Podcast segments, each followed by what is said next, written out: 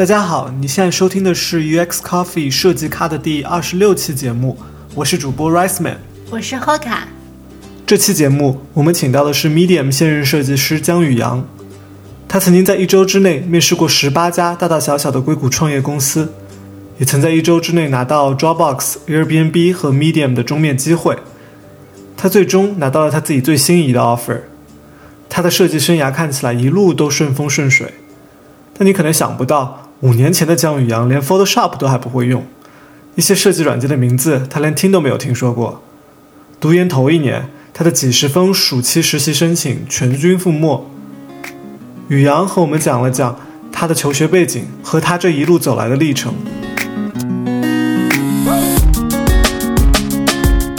对，其实我的背景还挺杂的吧，就是我本科入学的时候是学的数字媒体技术，然后。后来，我们就是我们又有一个什么跟新闻系交叉的这办这种什么实验班啊之类的，就是你两边都可以选，嗯，选课程。然后像我们当时就学了一些什么摄影啊，然后还有一些文学系的课，就是杂七杂七杂八，真的什么都有。嗯，我自己的兴趣还是偏在新闻这边，嗯，然后像我本科的实习都是在呃 China Daily，就是中国日报做了一年的记者，就这种。对，然后当时是零八零九年的时候，就是国内有各种群体性事件频发，嗯。嗯，就比如什么躲猫猫，还有什么俯卧撑啊什么，我不知道你们，因为你们可能是太年轻，对，所以我当时本科的时候比较痴迷的一个事情就是。嗯，我会翻墙看《纽约时报》还有《华盛顿邮报》，他们就所谓的西方媒体对这些事件是怎么报道的，然后来对比一下国内的报道。对，所以就是后后来就是非常自然的申请了传播学还有媒介研究这个方向。对，所以我当时的话是，我是一零年来美国的嘛，是去了 IUB 的 Telecommunications，呃，是一个纯粹做媒介研究的。然后我当时想要研究的一个话题是。嗯，新媒体对于中国大陆民主化进程的影响。哇，就感觉是毕业论文的那种选题。对，然后当时是呃铁定了心，就觉得啊一定要读个 PhD 啊，然后之后就是一心学术，做这种比较清心寡欲的生活，是这种。像我来美国第一个学期，我们上的课都是什么政治与传播，还有。Philosophy of Inquiry，那个叫什么？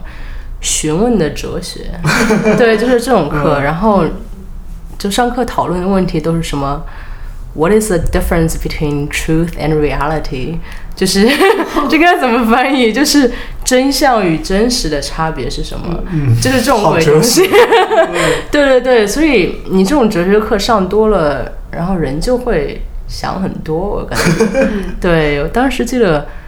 受影响特别特别大的一本书是，好像是叫 Thomas Kuhn 讲一个那本书叫《科学革命的结构》，然后讲的是 paradigm shift，就是各种范式的转换嘛。嗯嗯，对，所以当时想就是跟你说讲想有点多嘛，就在想现在社会科学搞这套研究方法是不是也会很快被。下一个新的范式给推翻，这种，嗯，对，所以当时就是自我怀疑的比较多，真的是不知道说，哎，不知道当时为什么要来美国，然后其实跟之前自己想的也有一些出入，所以当时状态不是很好，对对对，有的时候就比较。郁郁寡欢的感觉，对，反正当时是比较魔怔嘛，就是当时就是没有想到过自己会跟设计师会有什么关联，嗯，对，然后还就是这第一个学期的后半段，当时是一个非常非常偶然的一个事情，就是周末被一个朋友拉去参加一个 party，就是这个偶然参加的派对，彻底改变了宇阳的人生轨迹。在这个派对上，他认识了几位新同学，第一次知道了人机交互和交互设计这些名词。在这个派对之后，他找到了人机交互专业的 Miko 学姐，Miko 耐心地解答了宇阳所有的问题。宇阳说，Miko 是他来到美国之后遇到的第一个贵人。之后那个学期，宇阳决定选一门交互设计相关的入门课来试试手。没想到这一试，算是彻底激发了他对设计的兴趣。那个学期那就碰巧那次 HCI 的那门课是跟摄影相关的，然后我本科的时候又玩了比较多相机，所以那个课上表现就还挺好的。对，嗯，我记得当时期末还有个评分，就是那那门课是拿了当时的最高分，对，所以当时就是自信心爆爆棚。真的是自信心爆棚，就觉得哇，老娘天赋异禀啊！对对啊，你想想，就对比之下，我觉得我自己自己在自己系那边学的还挺不爽的。嗯，对，就是在想到底要不要转个专业。但当时是第二个学期的时候，那其实，嗯，转专业还是说现实上还是不是太可行，因为还是说 A C 是没有讲的嘛。就是我如果要自己自己支持下来，还是挺麻烦的，嗯，所以就一咬牙说算了，那我就 两个专业都读下来，就是用第一个专业的钱来读第二个专业，对，是这种，嗯，然后对第三个学期的时候，其实就交了一篇 P.S，就什么嗯自我个人陈述，嗯，对，对对对，然后也没有什么其他的申那个申请材料啊什么，因为当时那个学院的院长就是给我上所谓摄影课的那门课老师，他就非常非常喜欢我，嗯，所以就相当于这样就嗯就进了 HCI。嗯，对，嗯，然后剩下的三个学期就是两边比较疯狂的上课，然后做各种 project。对，嗯，我记得当时第二个学期的时候，听有些同学讨论各种什么设计工具啊，什么 Balsamic 什么嗯这种，就讲了一长串，我觉得哇，好牛逼啊！你怎么知道这么多？对，所以我当时是这种状态，就真的是小完全小白，什么都不知道这种。嗯，对，嗯，然后，而且可能是觉得自己跟其他同学相比没有什么基础，嗯，所以后来就我觉得有格外努力吧。嗯，对，就觉得毕竟基础还是太薄弱了嘛。然后美国这边的话，我不知道你们学校怎么样，因为像我们学校是。老师不会说手把手教你某种什么设计工具啊，应该怎么样用，对基本就教你一下方法啊，然后把你什么组个队，让大家做个什么 project 之类的。嗯对，嗯，然后像我当时的话，我就是会用，会去报名参加一些比较小的比赛，嗯或者是给自己设定一个目标，说你这这次的 project 一定要用一个什么 deliverables，就比如说要做一个 video 出来，嗯，或者下次一定要用 After Effect 啊，嗯怎么样？但实际上在报名的时候根本就是没有没有任何了解。我是用这种方式来推动自己学这种各种设计工具，对，所以就是比如说放学回家就经常泡在图书馆，没有泡在 lab 里面泡很久，然后看很多 Linda 上面的教材来研究这个，说 After Effect 怎么样用啊，什么啊 Illustrator 怎么样用这种，对，嗯。你是自己给自己额外加了这种笔下的压力，强迫自己去学那些东西，是吗？对对对，没有这些东西，你就觉得 缺乏了一些额外的动力吗？对啊，是啊，是这样子。而且，啊、你像这种有个时间上的压力嘛，啊对对，因为要不然的话，我就会拖啊拖啊，就是觉得啊一个月也行啊，两个月也行啊。但这种的话，你就必须要在比如说七天之内，你要把这个事情搞定。还有队友催着你，对啊，对啊，还有最后不起他们对对啊，对啊，就你一开始跟别人 promise 说，哎，我这次要给你做一个什么 motion graphic 出来啊，但之后就肯定不能说啊，就算了，就不要这样。嗯，对，这是一个很好的倒逼自己的办法。我们都是 deadline driven 的设计师，对，哎，那你你觉得印第安纳大学这个学校的人际交互专业怎么样啊？你好像是我们采访的第一个这个项目的嘉宾哎。哦，这样子，嗯。啊，是吗？哎，有可能哎，是哎，那你可以哦就我们知道很多人是从对对对对。对我觉得 Indiana 对我对我来说的话，因为毕竟是一个从无到有的一个过程嘛，嗯就相当于把我领入这样一个领域的一个呃一个专业，所以我我本身是非常非常感激的。然后这个项目是其实是很小，好像只有五六个老师吧，然后每一级大概有二三十个学生。嗯，我觉得这个项目很不同的一点就是它所有的学生关系都非常非常非常好。对，然后他会有一个 mentor mentee 的这样一个 program。mentor 是学也是学生吗？mentor 也是学生，就是是导师的徒弟的那种制度。对对对对就比如说第二年的学生会到第一年学生上面课来，然后指导他们做 project，、哦，会有这种。对，嗯，呃，我觉得这个还挺好的。这很特别啊。嗯，对。然后我们当时有个教授是非常注重 design education，就是叫什么设计教育。对，所以他上课的时候会有一些非常有仪式感的东西，就比如说，对他，就比如说他有一门课，嗯，上上上之后就搞了一个花瓶，一个你看上去非常非常名贵的花瓶。然后上了一半之后就说：“哎，你看，先给你讲这个花瓶有多么多么名贵。”然后过一会儿就摔在地板上，直接粉碎了。然后用这个来告诉你说，你们做的 project 就是就是不要太什么 cherish 你的 project。哦，对对对，就是不要太，就你的那个 project 做的再好再好看，都是都就是随时可以被推翻的，对对对，哦。随时很会有很多什么其他的外界的东西的影响，对，他会经常有这种有的没的，对，好当这好有意思哦对，对就是当时还蛮蛮洗脑的，就是。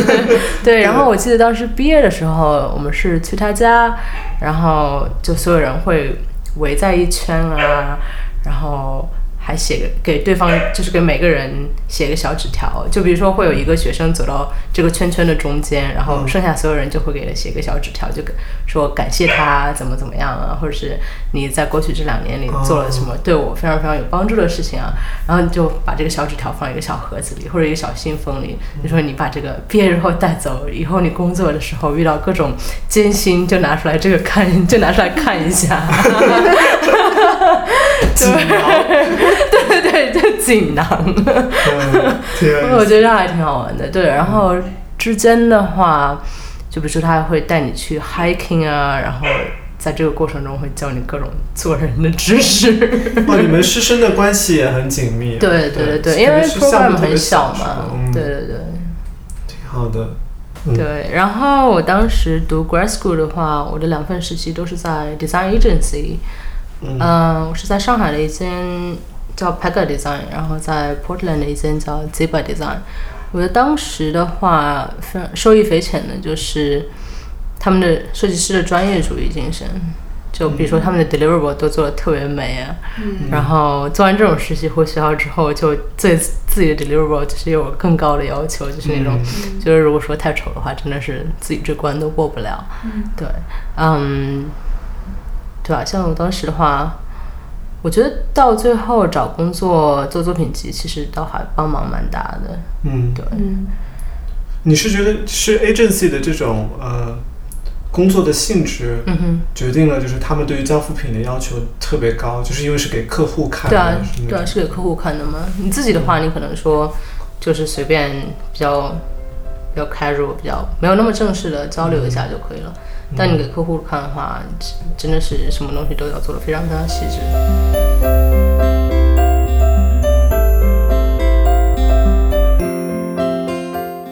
在学校的最后一年，宇阳开始找工作了。一开始找工作并不顺利。印第安纳大学因为地处美国的中西部，也不算 IT 相关专业的传统名校，所以来学校参加招聘会的硅谷科技公司相对比较少。就在那个时候，宇阳居然另辟蹊径的跑到别的计算机牛校的招聘会上去投简历，这一招奏效了。在漫长的等待之后，他终于接到了第一个 onsite 面试机会，这将是宇阳第一次前往加州，他马上要登上去往硅谷的航班了。我在机场候机的时候，看到有人来看我的 LinkedIn，然后这个人是 Airbnb 的一个设计师，然后我当时就超激动，因为当时是什么，好像是一二年底的时候吧，就是 Airbnb 刚开始刚开始起飞，对，刚开始起飞的时候，然后我就觉得哇，一个硅谷的设计师，他居然来看我的页面，是什么情况？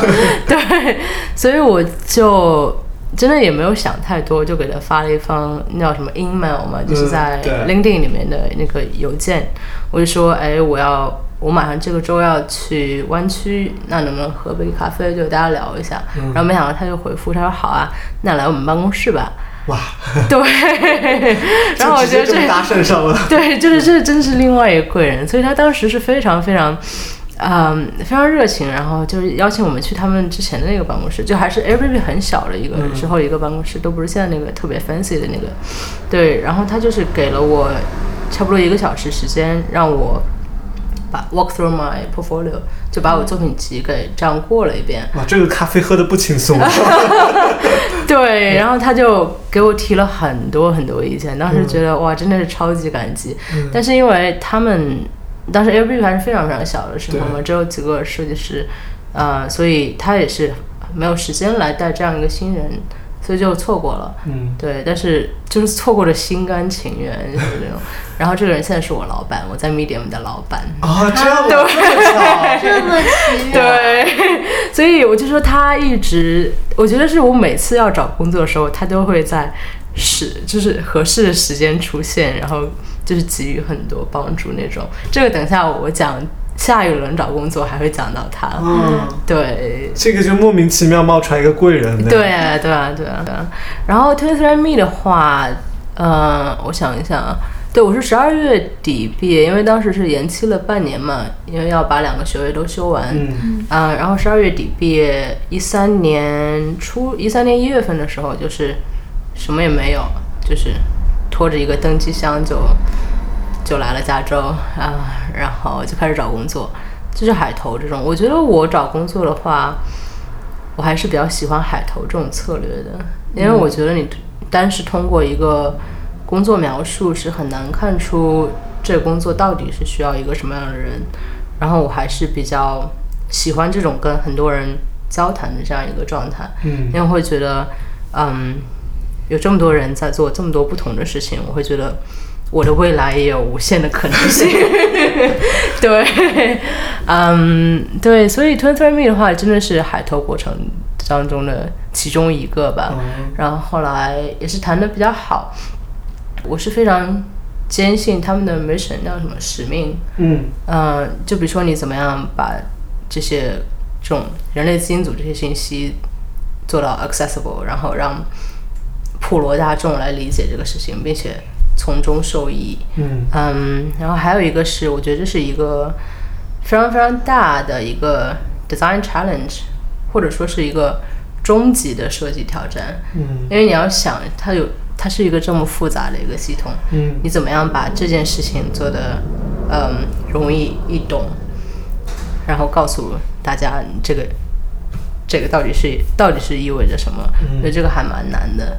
嗯，对，对，我觉得这里可能给大家介绍一下这个背景吧。可能国内的一些听众对 Twenty Three and Me 这个公司不是很了解，它应该是现在是在呃硅谷这边山景城的一家很有名的基因检测公司。就是你寄一个唾液样本到一个地方去，吧？对对对然后它可以分析你的这个唾液当中的一些什么成分，然后给给一些你的这个。啊、你的呃医学上的一些判断啊，甚至还有对一些它其实业务上面的话，当时是有两大部分，嗯一大部分是呃，第一大部分是你各种疾病的发病率，哦，就对对对比如说什么乳腺癌啊，什么各种癌症啊，嗯嗯，这块儿的发病率。然后第二部分就是你的叫什么呃，祖先个人对祖先还有基因图谱这种。嗯对对对，我觉得我做 Twenty Three Me 其实还拿到了很多很有趣的东西，很有趣的结果。就比如说之前我是不知道我是 lactose intolerant，叫乳糖不耐受，啊，你就是之前不知道？我不知道。嗯对，呃，但其实是有百分之九十的东亚人都是有乳糖不耐受的。嗯对，因为我觉得之前在国内的话，嗯，吃的各种东西也都是不太干净嘛，所以你如果有什么异样的症状，你也不知道到底是什么样子。对啊，对啊，对啊。嗯呃，然后还有一个是，他说我妈妈那边好像是从什么西藏过来的，还是我爸爸是从日本那边，但是嗯到底有多准确我也不知道，我是觉得嗯。看着比较好玩而已。对，对，我对，我跟你分享一下我的穿内虽然的面积吧，我是多少？百分之十的土耳其哇，血统啊，就祖先那边，妈妈是妈妈还是爸爸这边？我是妈妈那边的嗯土耳其有百分之十。其实你看他的长相就不是很意哦外，看他鼻子？但是真的吗我不知道啊，这有个毫无考证。就我妈妈那边是没有那个族谱族谱可以查的，但我爸这边可以查的。然后我还知道了我有什么高发直肠癌的那个风险，哦，好吧，所以我我会我会比较担心自己这方面，就会注意饮食啊什么的。我会嗯我觉得这个是确实对人的。呃，是行为会有影响的。嗯对就像你说的，这个公司的使命，呃，是很有意思的。但是这个东西特别难做，就是信息太多，而且就是，嗯、都是一些医学上的一些术语。嗯你就说是中文我都看不懂，你不要说那种英文了，然后各种图表啊什么的你很难理让人理解这当中的关系。这边有一个问题，但是我不知道是不是适用啊。就是有一个嗯听众说，面对基因测序这种学术性比较强的业务领域，你作为一个设计师，你是怎么样迅速上手的？就是就想象你的，比如说产品经理，嗯哼，或者是那种数据科学家，他们会可能会跟你讲一些比较学术的话嗯或者之类的。你是怎么样去迅速学习这个领域的一些知识的呢？嗯，这个问题是我们一个叫 Turkis 的听众啊、问的。对我觉得他就是多聊，对，因为当时确实是我们整个公司里面有很多这种搞什么生物科学啊，什么嗯基因科学，各种 Stanford 的 PhD 或者什么 postdoc 之类的，嗯他们讲的东西确实确实是比较学术。然后那我觉得我能做的就是只只能说是就多缠着他问我一些问题啊，如果真的不懂的话，你就多问就好了嘛。对，然后让他们用这种比较浅显易懂、人类能听得懂、人类能听得懂的语言来跟你解释一遍。你会跟他说吗？我听不懂，你用人类能 懂。我跟他说我听不懂。对，这个我觉得就是当你不了解这个领域的时候，有的时候我觉得设计师就是要不是特别理解这个领域，嗯这样因为所有使用这个 Twenty Three Me 产品的，估计绝大部分都不是生物学的对啊对啊，对啊。他们就是需要以人类能够理解的一些东是的西是的展现形式来去理解。对，我觉得你说很对，我就觉得我是代表用户啊，对啊。如果说你能让我明白的话，那我的用户有可能也就能明白了。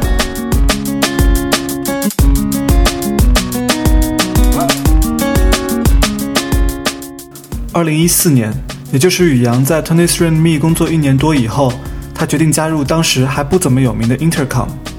Intercom 做的是客户关系管理平台。就在两年多的时间里，他们从一个小型创业团队一路成长为硅谷最炙手可热的公司之一。宇阳是 Intercom 增长团队的创始成员和第一位产品设计师。他和我们聊了聊做 To B 产品最大的挑战和他的设计心得。我觉得还就是怎么样理解你的用户吧，嗯因为是 to B 的嘛，所以说是一整个团队来用你的东西，而不是说一个单个的人。对那我作为一个单个的人，怎么样来理解他这样一个大的 team 是怎么样运作的？我觉得这个还挺难的。然后我觉得还有一块儿很重要的一点就是我我们团队或者说所有的在 Intercom 做设计的设计师跟嗯我们的客服，我们是 customer support 是客服吧？嗯对，跟客服的联系其实是相当紧密的。对，就像我们，比如说有时候每个季度每个人都要去回答问题，就跟真正的用户来谈。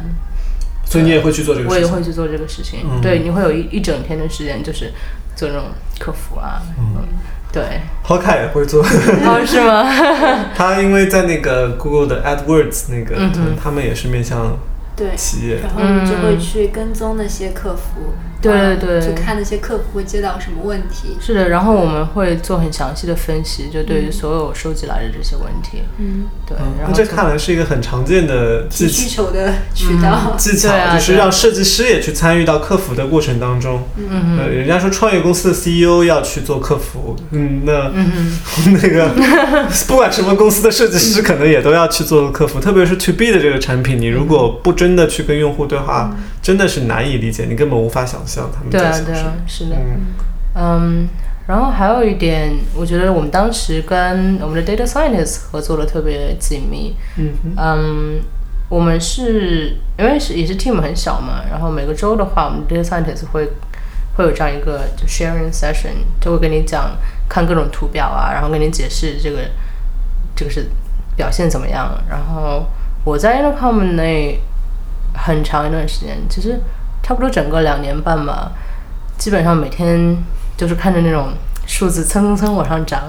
然后你想，我很长一段时间又是唯一的一个 designer，所以就是非常有那个 ownership，对，非常有成就感，嗯就觉得哇，这个这里面很大一部分都是我，都是我，对，然后就每天上班就跟打鸡血一样这样子。嗯，你怎么样子？你怎么觉得？就是你为什么你会觉得那个就是这个增长的这个幅度？因为是一家创业公司，它一定是在增长的。但是公司怎么样子划归说这一部分的增长是因为我们这个设计的改变，这部分增长是自然增长。如果没有这个设计师，它也会照样增长的。你们你们会有这种区分吗？我们这种区分其实倒对不太会有，你这样的话对公司的其他人不太好。但是有的时候很明显的，就是比如说，我记得我刚加入的时候，刚加入几个月的时候，我们做了一次 onboarding 的改版，嗯，当时真是很明显，我们的转化率是提升了大概百分之四十左右，就是真的就是因为那次 design 的你改了什么？当时的 redesign，当时其实就加了一个很小的东西，就是加了一个呃 CSV import。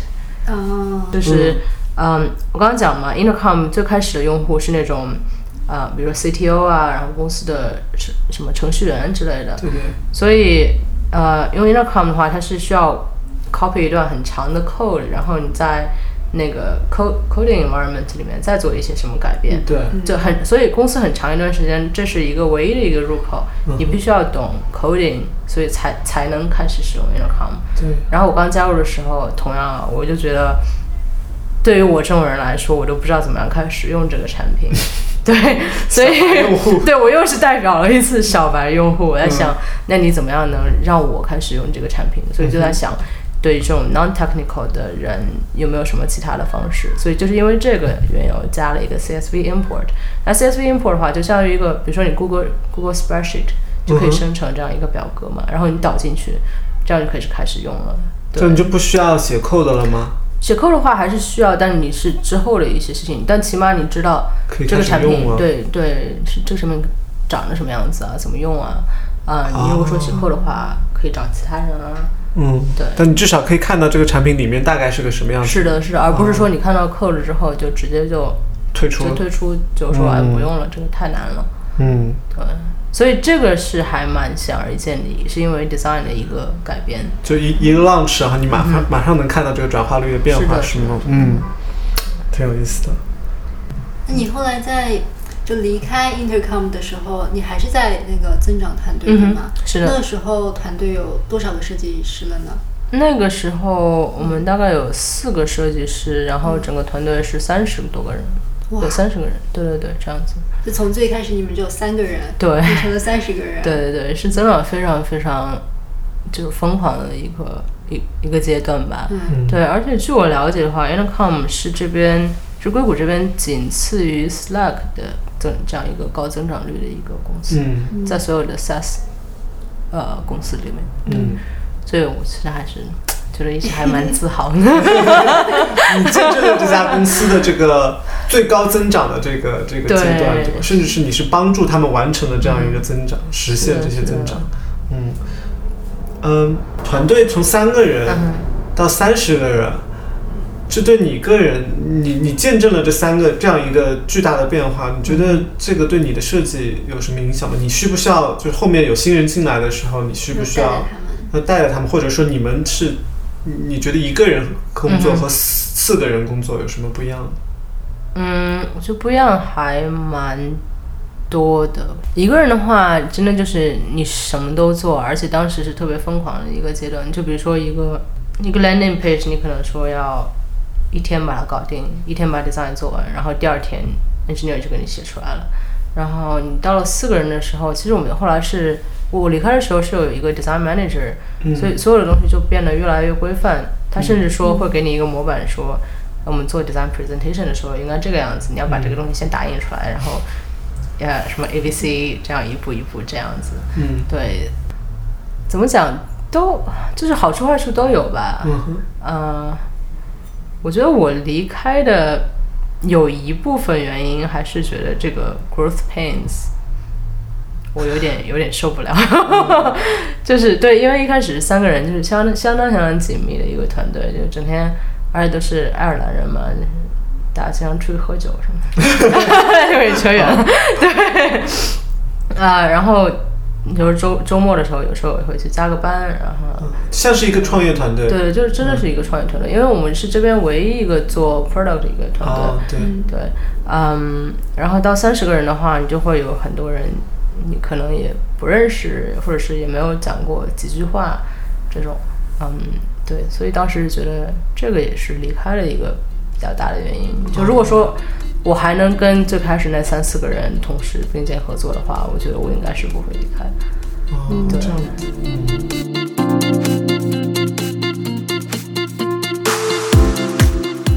从一起下班喝酒，到之后都叫不出同事名字，团队快速扩张带来的阵痛，让宇阳决定再次换一个环境。二零一六年底，他加入了媒体平台公司 Medium。在下期的节目里，宇阳和我们介绍了 Medium 的设计团队，是什么样的公司文化造就了这样一款体验优秀的产品？面对大公司、创业公司和设计咨询公司，年轻设计师应该如何选择？设计师在面试和选择创业公司时要注意哪些方面？所有这些问题，我们会在下期和宇阳一起来讨论。如果你喜欢这个节目，请记得在你收听播客的平台上订阅我们。你可以在苹果 Podcast、喜马拉雅 FM 和网易云音乐上找到我们。我们的微信公众号和知乎专栏都是 UX Coffee，UX C O F F E E。我们下周见。